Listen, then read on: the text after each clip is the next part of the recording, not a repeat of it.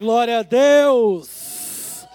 Efésios vai dizer que Deus é poderoso para fazer infinitamente além daquilo que nós pedimos ou pensamos. Então, cada testemunho, cada depoimento que nós temos é só comprovação de que Deus também está ouvindo as orações do radical. E aí, radical, como é que vocês estão? Obrigado, Dinho. Quem já está de férias? Quem ainda está fazendo prova? Oh, minhas irmãs. Para você que está de férias, que Deus abençoe a sua vida, que você tenha um mês de julho abençoado, que as suas forças sejam revigoradas, e para você que está fazendo prova, que Deus tenha misericórdia de você e conceda a bênção. Amém, gente? Vocês estão felizes hoje à tarde? Glória a Deus! Deus é bom, Deus é maravilhoso. Como vocês sabem, eu recebi a responsabilidade de ministrar hoje à tarde, porque o nosso digníssimo pastor está em Roraima, ministrando em um congresso lá. Então eu queria pedir para que você, enquanto estiver orando, né, hoje e amanhã, que você possa lembrar do nosso pastor, para que Deus use poderosamente ele e a vida da Mari naquele congresso. Amém, gente? Mas eu queria também aproveitar essa oportunidade para trazer um, um, ponto de observação aqui, tá? A, o, a Mari e o Giba, é, eles têm sido muito fiéis ao Senhor em tudo que têm feito eles têm sido fiéis em ensinar a palavra de Deus, eles têm sido fiéis em servir a igreja, eles têm sido fiéis em buscar ao Senhor. Uma coisa que eu quero que você tome nota é que a viagem que eles fizeram hoje é o início de um tempo onde o efeito da, da fidelidade da Giba e do Mari, da, da Mari e do Giba, será muitas e muitas viagens Brasil afora. Então, uma coisa que eu quero que você tenha em mente é o seguinte: do mar e da Giba. Quero que você tenha em mente é o seguinte: nós precisamos nos acostumar, porque Deus irá levar a Mari e o Giba para muitos e muitos lugares nesse país, por causa da fidelidade que eles têm para o Senhor. E em outro ponto eu quero falar para você é o seguinte: há uma consequência, há um resultado quando você decide ser fiel ao Senhor. Não sei onde, não sei quando, não sei como, nem através de quem, mas há um resultado que espera você se você for fiel ao Senhor. Se você for fiel à igreja, se você for fiel à palavra de Deus. Deus é poderoso para cumprir aquilo que ele disse que faria. E ele é poderoso para honrar quem tem fidelidade com ele. Amém, gente? Eu gostaria de refletir com vocês hoje sobre um tema que fala sobre pensando nas coisas do alto. Hoje, é, eu pedi até ao Davi para passar aqui a, o texto bíblico para que vocês possam acompanhar comigo. Hoje nós vamos ler em Filipenses, capítulo 4, versículo 2 ao 9. Filipenses capítulo 4, versículo 2 ao 9.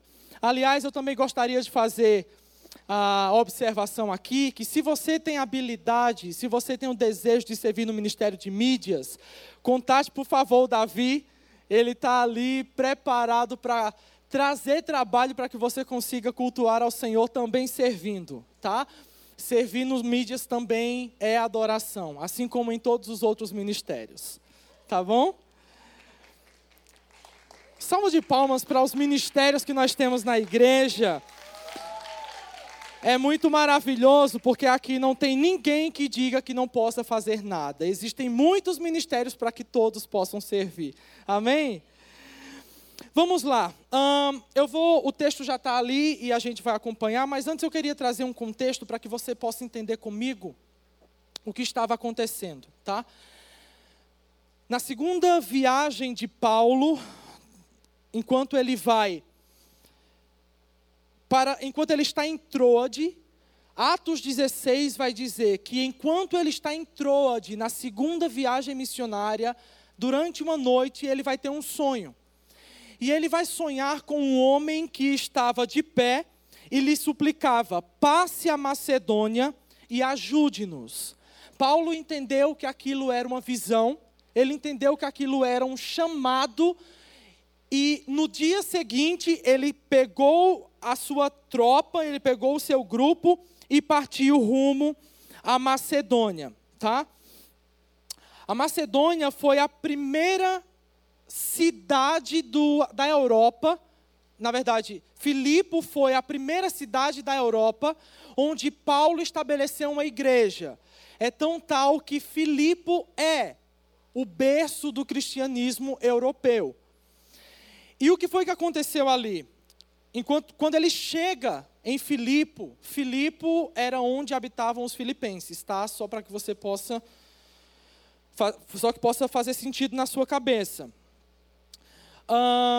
quando Paulo chega a, Fili, chega a Filipe com Silas e outros companheiros, eles procuram um lugar de oração. E quando eles encontram um lugar de oração para orar, eles conhecem Lídia. E Lídia foi a primeira convertida através da mensagem de Paulo na cidade de Filipe. Um acontecimento que aconteceu também em Filipe, mas que muitos de nós podemos não saber, é que naquele mesmo dia, quando Paulo pregou para Lídia e ela se converteu, os judeus que estavam contrários à pregação de Paulo começaram a incitar a, o governo local. E Paulo e Silas foram presos.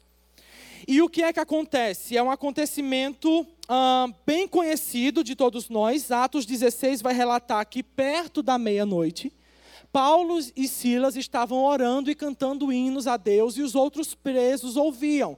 E de repente houve um terremoto tão grande que veio e abalou os alicerces da prisão, e as algemas e as correntes foram soltas, né, foram quebradas. Esse acontecimento também ocorreu em Filipo.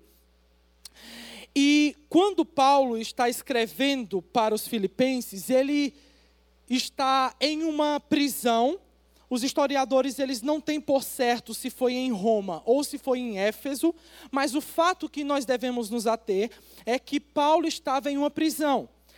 E o quesito da carta começa a ficar interessante a partir de agora, porque Paulo, enquanto estava em uma prisão, machucado, oprimido, em condições precárias, ele escreve aos filipenses para que eles se alegrem. A carta do, do, dos filipenses aos filipenses é conhecida como a carta da alegria, porque por 16 vezes Paulo vai dizer aos filipenses: alegrem-se, alegrem-se. E a justificativa da alegria que os filipenses deveriam ter, assim como Paulo, não estava baseada nas, nas, nas situações, nas circunstâncias que eles estavam vivendo ali. Eles precisavam se alegrar no Senhor. Independente de qualquer situação que viesse a acontecer, a alegria dos filipenses, assim como Paulo, estavam alicerçadas no Senhor. Paulo escreve essa carta com alguns objetivos específicos. Primeiro é para exortar a igreja a perseverar, perseverar na alegria. Segundo, ele fala para que os cristãos eles resistam às perseguições e às ameaças causadas tanto pelo judeu quanto pelos ímpios daquela cidade. Terceiro, ele faz recomendações de algumas pessoas que voltarão para Filipe e devem ser acolhidas pela igreja. E quarto, Paulo deseja corrigir pequenas desordens, pequenos problemas que aconteciam dentro da igreja. Na igreja tem problema? Tem, e é exatamente por esses problemas que as cartas foram escritas. Se você observar com muita atenção, todas as cartas de Paulo, elas visam corrigir um determinado problema, tá? Então isso nos leva a entender que a igreja tem problema porque nós somos humanos, nós temos falhas, defeitos, imperfeições. Mas a unidade da igreja está quando nós nos reunimos em nome de Jesus. Então, independente dos seus defeitos, das suas falhas, das suas imperfeições, o que nos une é o sangue do Cordeiro que foi derramado na cruz para comprar povos de todas as línguas, raças, tribos e nações, incluindo você e eu. E o primeiro versículo que nós vamos ler hoje, ele vai exatamente falar sobre a desunião de duas irmãs que faziam parte da liderança da igreja e que começaram a causar problemas para os irmãos filipenses. Então, no versículo 2, está no telão, acompanhe comigo, por favor. Paulo vai dizer o seguinte: O que eu rogo a Evódia e também a Sintique é que vivam em harmonia no Senhor. O fato de Paulo mencionar esses dois nomes indicavam que essas mulheres não eram mulheres qualquer. Eram mulheres que estavam envolvidas no ministério, eram mulheres que eram cooperadoras de Paulo, eram mulheres que exerciam liderança na igreja. E por algum motivo, por alguma razão, essas mulheres começaram a ter desavenças. Elas começaram a criar inimizade, elas começaram a criar problemas entre si. E a solução que Paulo vai apresentar para elas é o seguinte: eu rogo a Evódia e também a Sintique que vivam em harmonia no Senhor. Existe muita dissensão, discussão, problemas na igreja quando nós começamos a defender os nossos próprios argumentos as nossas próprias conclusões e deixamos de lado a causa do Evangelho. Existe muito problema que acontece quando eu defendo o que eu creio, quando eu defendo o que eu quero, quando eu defendo o que eu acho ser certo e não o que a palavra de Deus diz. É isso que causa o problema dentro das igrejas. Tá? A igreja ela deve trabalhar para defender os propósitos e interesses de Cristo, não os nossos próprios interesses. Nós estamos aqui, você está aqui, nós estamos aqui unidos para que Cristo seja glorificado, não para que denominação, ou para que nome de pastor, ou para que alguma, algum, algum nome, alguma celebridade seja glorificado. Cristo é o centro desse lugar. Cristo, ele foi colocado à direita de Deus, acima de tudo, de todos. O seu nome está acima de tudo, para que ao nome de Jesus se prostre todo joelho, que toda língua confesse. Nós estamos na igreja, queridos, não para defender o que nós achamos ou pensamos, nós estamos aqui para defender o que a palavra de Deus diz. Então, se a sua palavra, se o seu argumento, se o seu pensamento está baseado na palavra de Deus, pode ter certeza que a palavra de Deus, ela não cairá por terra. Mas se por um acaso você está baseado em argumentos da filosofia, da psicologia, da sociologia, sinto muito lhe dizer, mas não há nada que resista ao efetuar da palavra de Deus. E o que Paulo está dizendo para essas irmãs é o seguinte: irmãs, não importam quais são os argumentos que vocês duas têm, vivam por causa do Evangelho, pela causa do Evangelho. Não importa se os meus argumentos são diferentes dos argumentos do Leone, não importa se os argumentos do Brandão são diferentes dos meus, todos os nossos argumentos devem convergir em Cristo e na palavra de Deus. Esse é o ponto. E se elas fizessem isso, elas com certeza removeriam, acabariam com essa dissensão dentro da igreja. O versículo 3 vai dizer o seguinte: Sim, e peço a você, leal companheiro de jugo, que as ajude pois lutaram ao meu lado na causa do Evangelho, com Clemente e meus demais cooperadores. Os seus nomes estão no livro da vida. Nesse versículo, Paulo se dirige a um personagem não identificado. E eu não vou aqui criar qualquer heresia para desvendar, para descobrir o nome desse cara, tá? O nome dele não foi revelado e vai ficar assim. Mas a verdade desse versículo é que Paulo está dizendo o seguinte: irmão, por favor, provavelmente ele era um bispo ou um líder ou um pastor da igreja. O que Paulo vai dizer é: irmão, por favor, ajude essas irmãs a se reconciliarem, porque elas me ajudaram no ministério. Logo, nós entendemos que aqui tem uma grande lição para nós que estamos na liderança.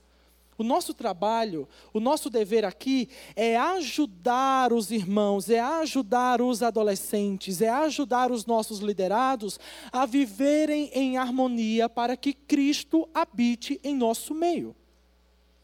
Deus não habita no meio de intriga. Deus não habita no meio de fuxico. Deus não habita no meio de disse-me disse. Deus não habita no meio de inveja. Deus não habita no meio de pessoas falsas. Deus habita no meio de verdadeiros adoradores.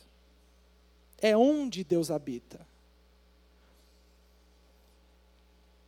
E ele vai dizer a esse irmão: irmão, por favor, ajude essas irmãs, porque elas são preciosas para a igreja. Elas ajudaram no crescimento da igreja e elas são dignas de receber ajuda também. E Paulo então vai começar a reforçar no capítulo 4 aquilo que eu quero reforçar nessa mensagem. E o tema principal dessa mensagem, ele visa combater um problema que está se infiltrando em nosso meio e que precisa ser removido, gente. E esse problema é o seguinte: nós somos crentes, sim ou não? Cremos em Cristo Jesus, sim ou não? Gente, mas ainda há muita inutilidade em nosso meio. Nosso pensamento, as nossas intenções, os nossos comportamentos, muitas vezes ainda não estão revelando uma total submissão ao governo de Deus. Todos nós somos crentes. Todos nós aqui somos salvos em Cristo Jesus. Todos nós aqui temos o dever de termos uma mente renovada. Não continuarmos pensando naquilo que era do homem antigo, do homem velho. E esse pensamento, gente, ele acontece da forma mais inocente possível. Tem muita gente, e eu converso com muitos de vocês, eu ouço muitos de vocês, e eu vejo que há uma preocupação, eu vejo que há um medo e há uma importância em não fazer o que é errado. Isso é bom. Mas há um problema quando nós nos preocupamos apenas em não fazer o que é errado e deixamos de nos preocupar em fazer o que é certo não é apenas deixar de pecar, é fazer o que é santo. Não é apenas deixar de falar palavrão, é encher a sua boca com cânticos de adoração a Deus. Não é apenas usar as suas redes sociais, usar os mecanismos sociais que nós temos hoje para se autopromover, mas nós precisamos que até aquilo que nós fazemos precisa revelar glorificação a Cristo.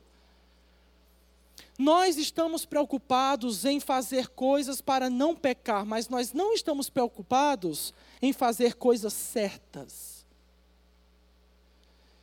E Paulo ele vai começar a dizer aos irmãos: alegrem-se, versículo 4.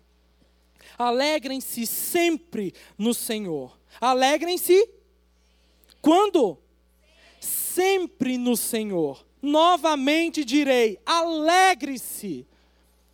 Paulo está dizendo: não importa se os judeus estão perseguindo vocês, não importa se eu estou preso nessa prisão, Não importa se a perseguição na sua escola está sendo intensa, ou se os seus amigos estão perseguindo você de uma forma muito grosseira, ou se você está sendo tentado de outras formas. Alegre-se no Senhor, porque a base da sua alegria é o Senhor.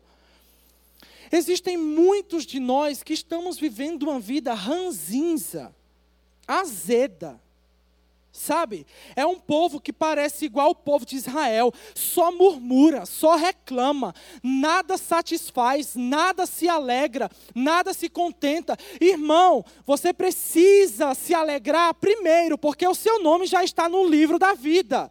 Segundo, porque você está salvo em Cristo Jesus e Deus colocou você nesse lugar chamado família de Deus.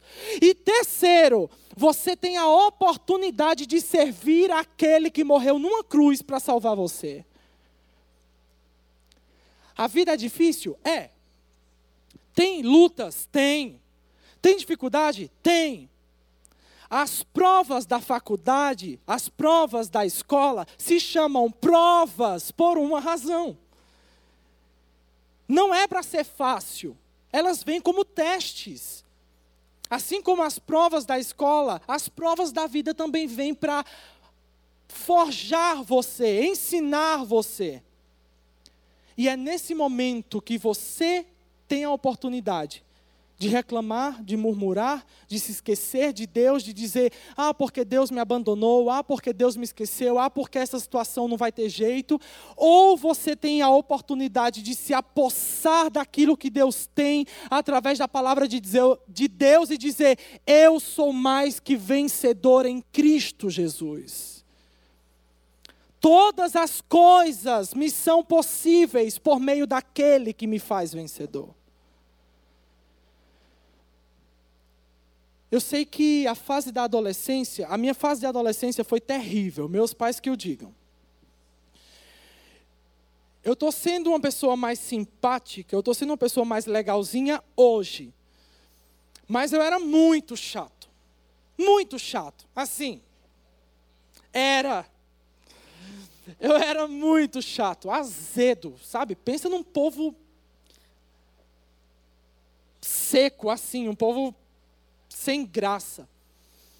E eu comecei a perceber que as circunstâncias da vida, elas não alteram em quem Deus é. E eu, como cristão, vivo com base em quem Deus é, não nas bases da minha vida, não nas circunstâncias da minha vida.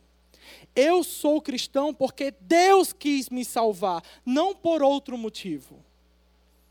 Eu sou salvo porque Deus quis intervir. Então é sempre uma atuação de Deus, não das circunstâncias da vida.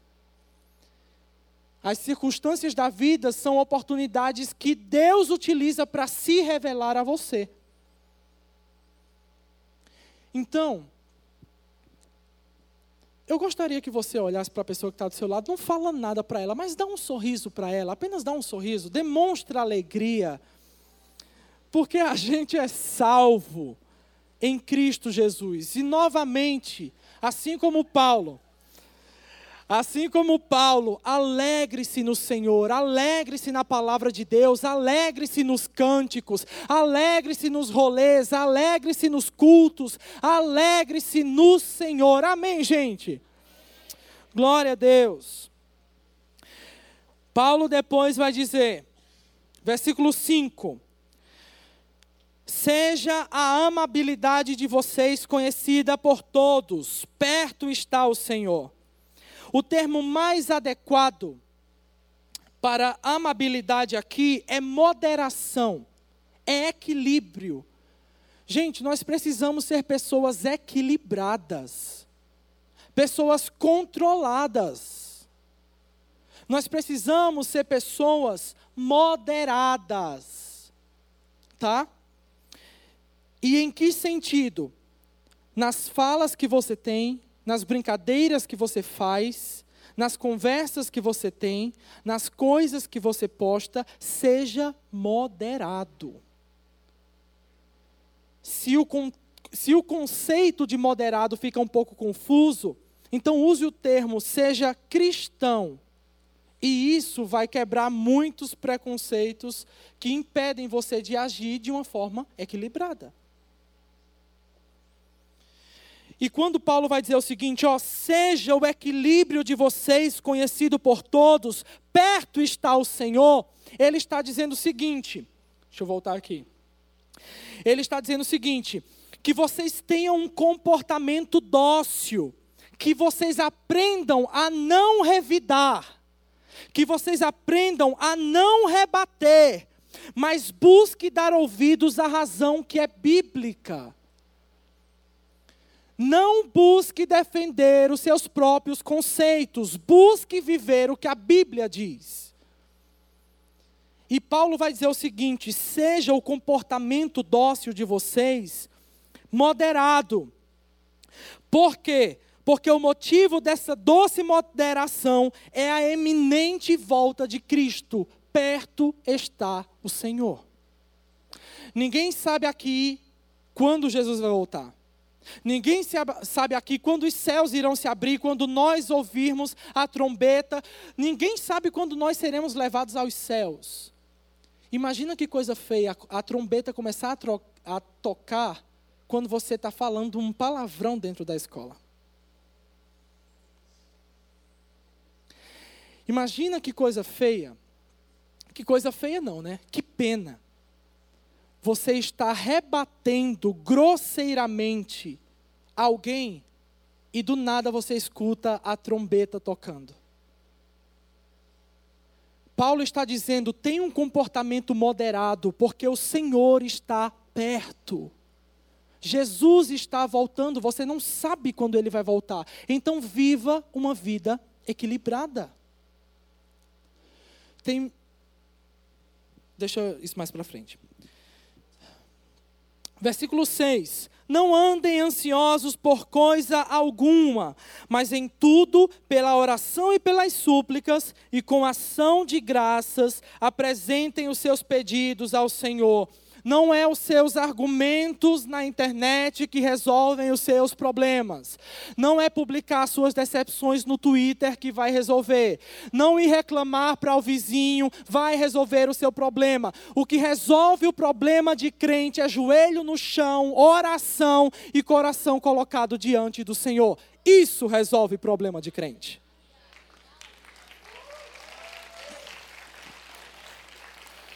Gente, eu, uma certa vez, fui pregar em São Bernardo e eu não estou lembrado aqui o, o, texto que eu usei, mas existia uma parte do texto que dizia o seguinte: quando o texto dizia, não deis lugar ao diabo, o que Paulo estava dizendo era, não dê argumento ao inimigo para que ele te acuse. Irmãos, irmãos, é bem assembleiano. Meus irmãos, nós precisamos, rapaziada, meus brothers, nós precisamos entender que as brincadeiras que nós fazemos, que as coisas que estão sendo faladas, que os pensamentos que estão sendo gerados, podem não ser levados em consideração por quem está ao seu redor, mas está sendo levado em consideração por Deus e por Satanás. Por Deus, ele pode defender você, por Satanás, com certeza ele vai te acusar. Então, o que Paulo está dizendo, não resolva as suas discussões, as suas ansiedades, os seus problemas, falando para pessoas que não podem te ajudar. Dobra o teu joelho, faz exatamente o que Jesus disse.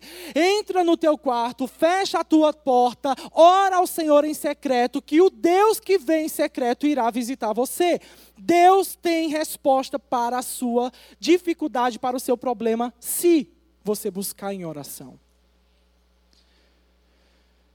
A gente tem muito costume de compartilhar tudo nas redes sociais, na vida. Gente, a gente precisa aprender a confundir o inferno. Está uma situação complicada, está um problema te assolando, está um problema, sabe, perdendo, tirando a sua paz e você está sorrindo. E você está alegre, e você está feliz. E se pergunta, ele pode perguntar, mas está acontecendo? Está ficando doido. ficando doido de vez, porque tá apertado, tá difícil, tá sem dinheiro, tá com o carro quebrado, não tá indo bem na escola e ainda tá rindo, e o seu coração dizendo: "A alegria do Senhor é a minha força, a alegria do Senhor é a minha força".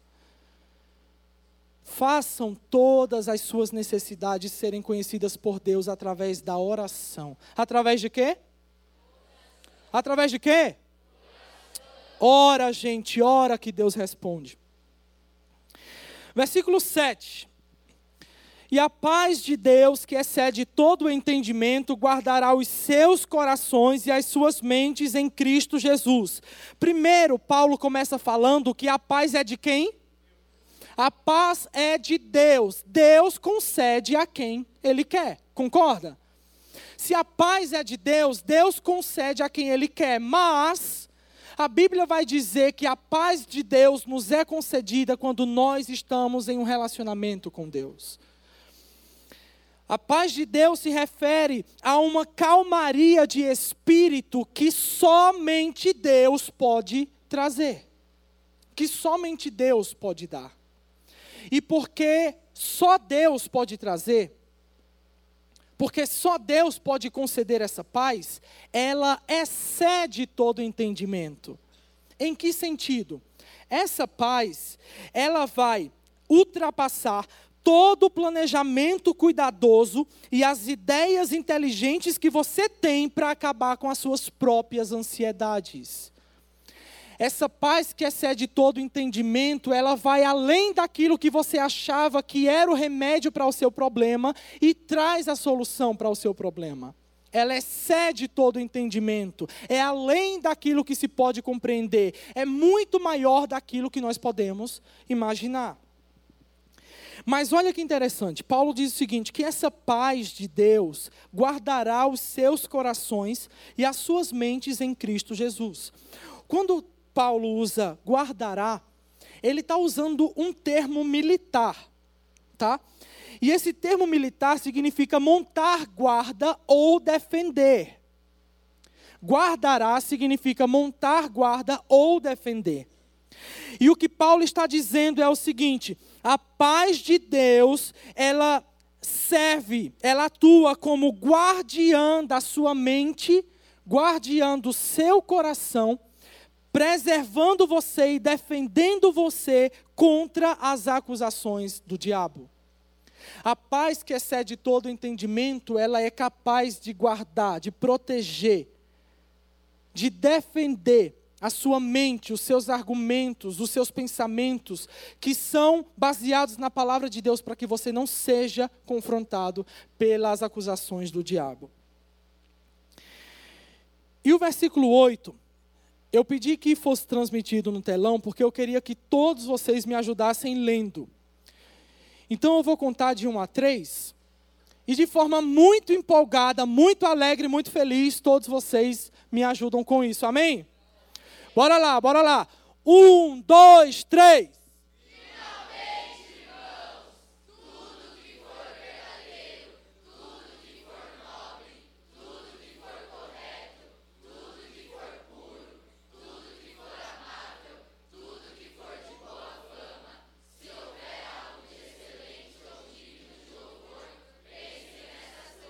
Pensem nessas coisas.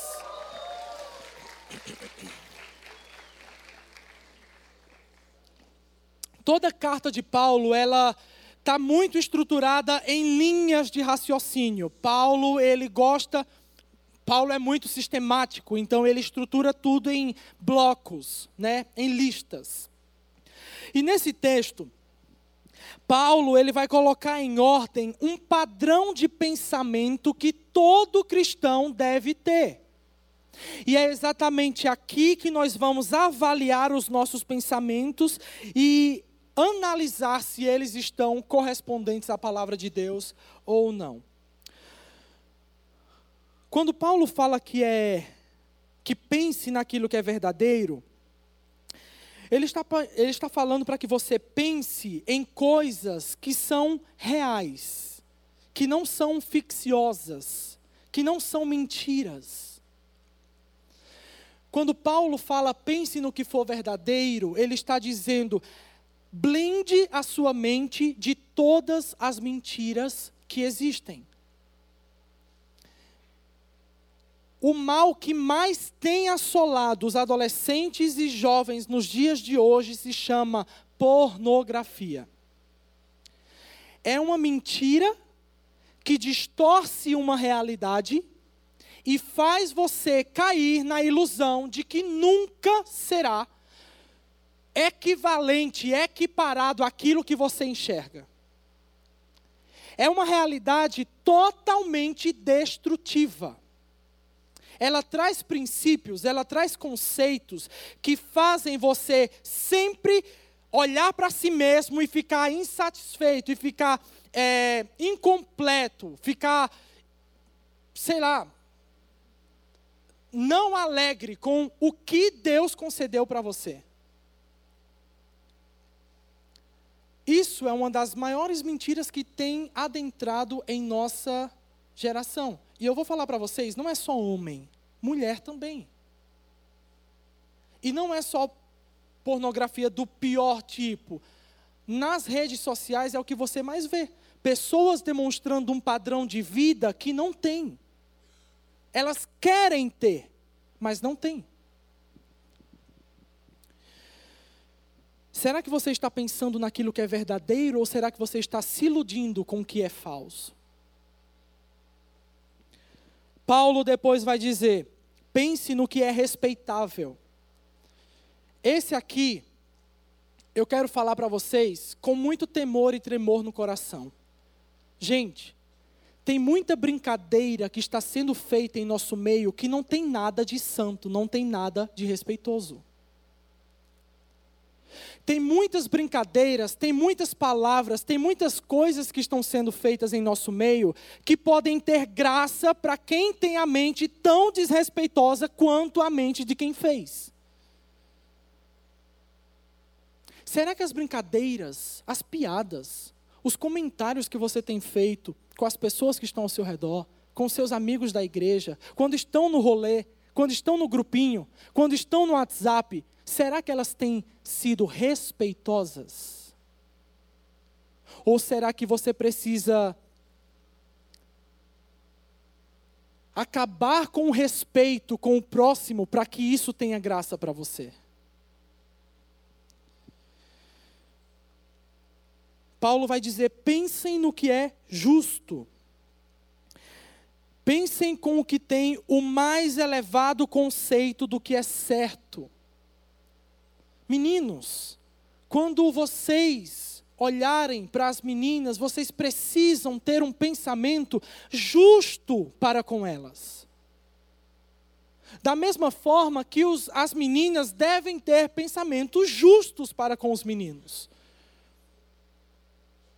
Nós precisamos ter pensamentos de coisas que são certas, coisas que são boas.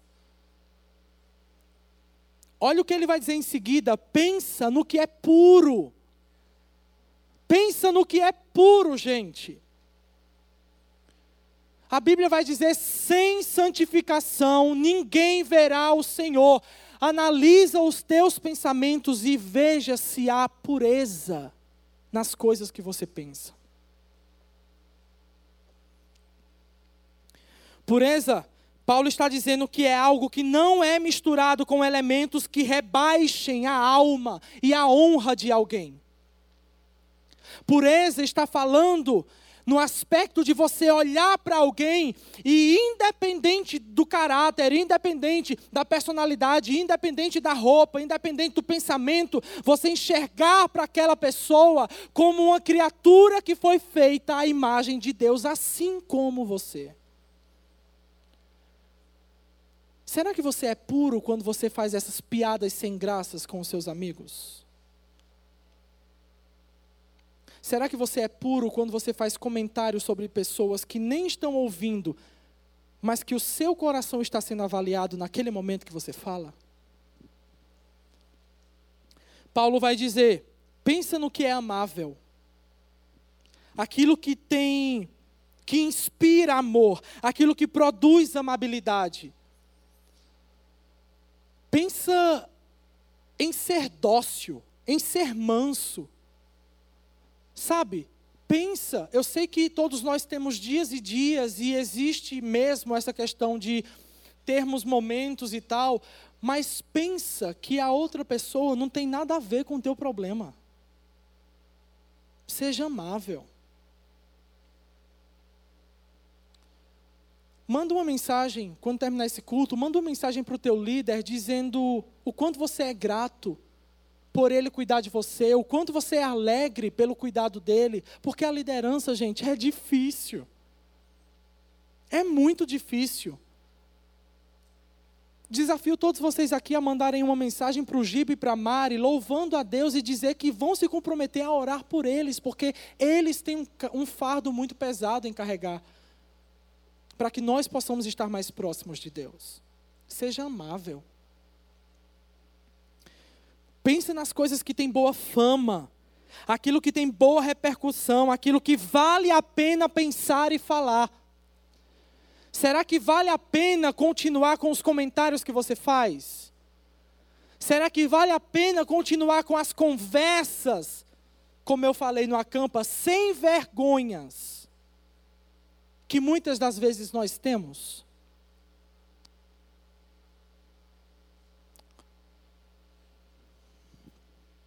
Se existe algum louvor, se existe algo bom, se existe um aspecto bom, se existe uma coisa boa nesse pensamento, pense nisso.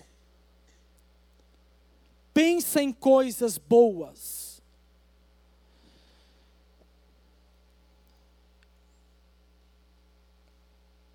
Porque assim a gente vai deixar de nos preocuparmos só em não pecar e vamos começar a fazer aquilo que é certo.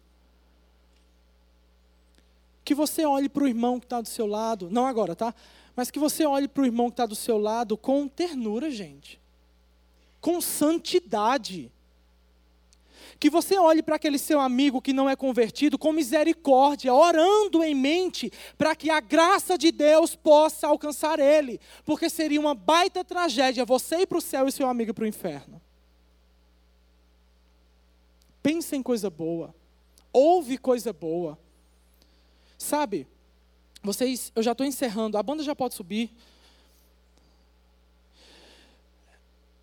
Essas férias, eu desafio vocês, se desligam das redes sociais. Tenta aproveitar a família, tenta aproveitar o campo que você vai ou a praia que você vai. Tenta aproveitar o momento de descanso, se desliga das redes sociais, ouve música boa. Fizeram a playlist do Acampa, só tem música boa lá, mano. Falta Corinho de Fogo, a gente cria uma playlist pentecostal. bora, bora. Gente, pensem em coisas boas. Quando você for falar, o meu objetivo, o meu propósito, a minha oração aqui é para que a partir dessa ministração, toda vez que você for fazer um comentário, toda vez que você for fazer uma piada, toda vez que você for fazer uma brincadeira, toda vez que você for fazer falar sobre alguém ou sobre algo, pense no que é bom. Deixa de lado para falar, deixa de lado o que é mal, porque quem acusa o que é mal é Satanás. Seja boca de Deus para falar coisas boas para as pessoas.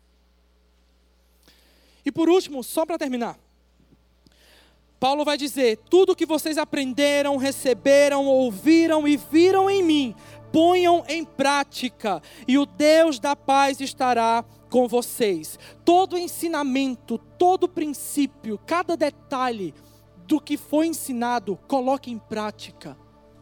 Todo aquele que ouve e não pratica é semelhante, é semelhante a um homem que se olha no espelho, depois esquece e vai embora.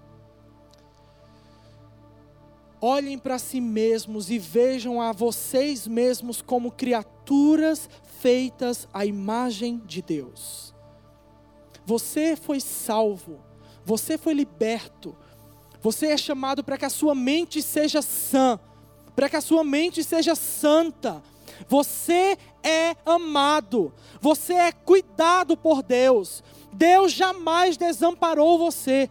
Deus está interessado em governar a sua vida. Deus está interessado em colocar em ordem o caos que está se alastrando na sua família. Deus está interessado em governar você. Basta apenas você dizer: Senhor, me governa. Me governa.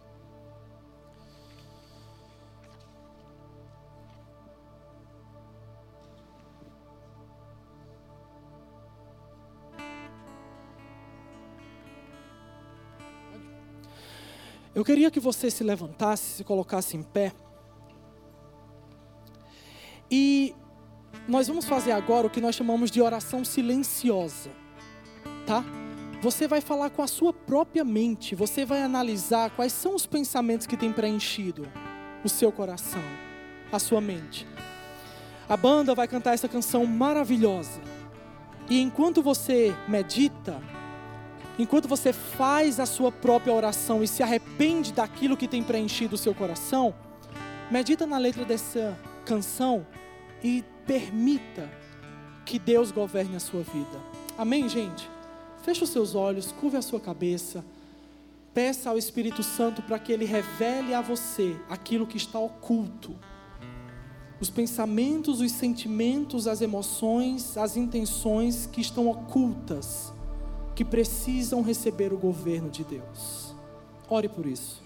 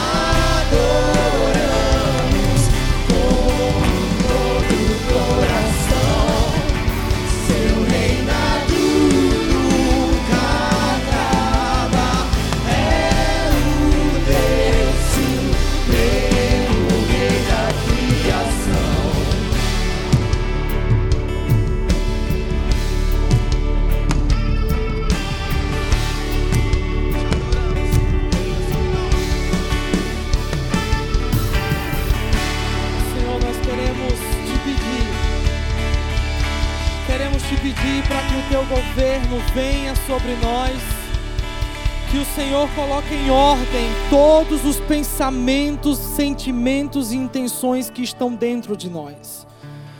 Senhor, estabelece o teu governo, estabelece a tua vontade implanta o teu reino em nós para que o caráter de Cristo seja formado todos os dias em nossas vidas.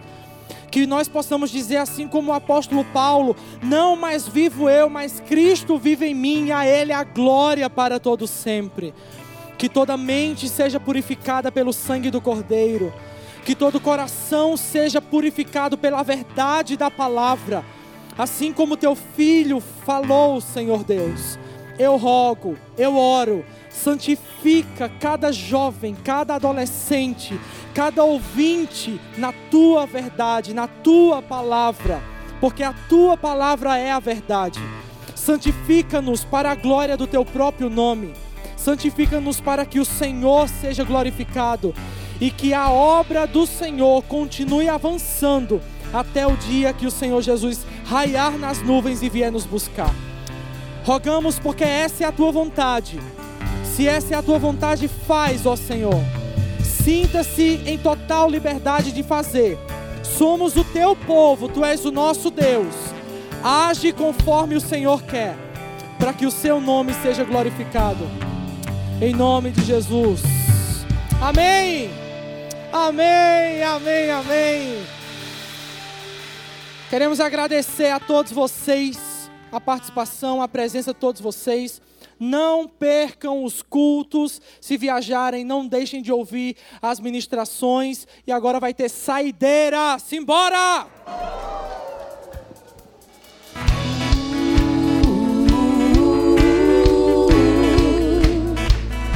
Vem pra frente, gente!